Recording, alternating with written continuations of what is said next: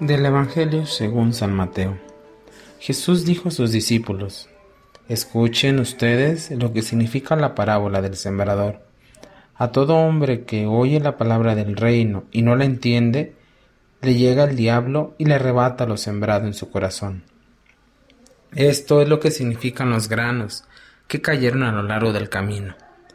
Lo sembrado sobre terreno pedregoso significa al que oye la palabra y la acepta inmediatamente con alegría, pero como es inconstante no la deja echar raíces y apenas le viene una tribulación o una preocupación por causa de la palabra, sucumbe.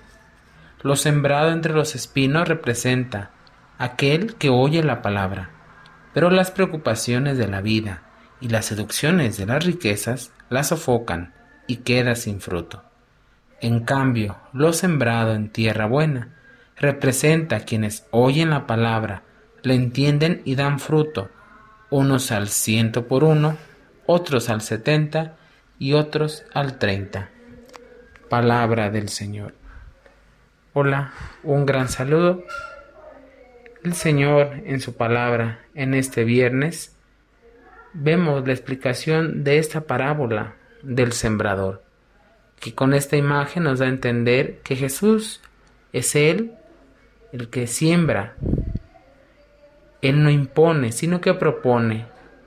No nos atrae conquistándonos, sino donándose. Simplemente arroja la semilla.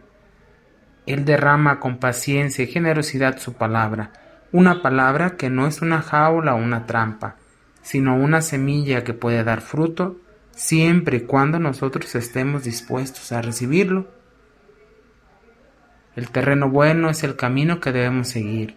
No obstante, hay otros dos tipos de terrenos que pueden crecer en nuestro corazón, impidiendo que la semilla de Jesús dé fruto.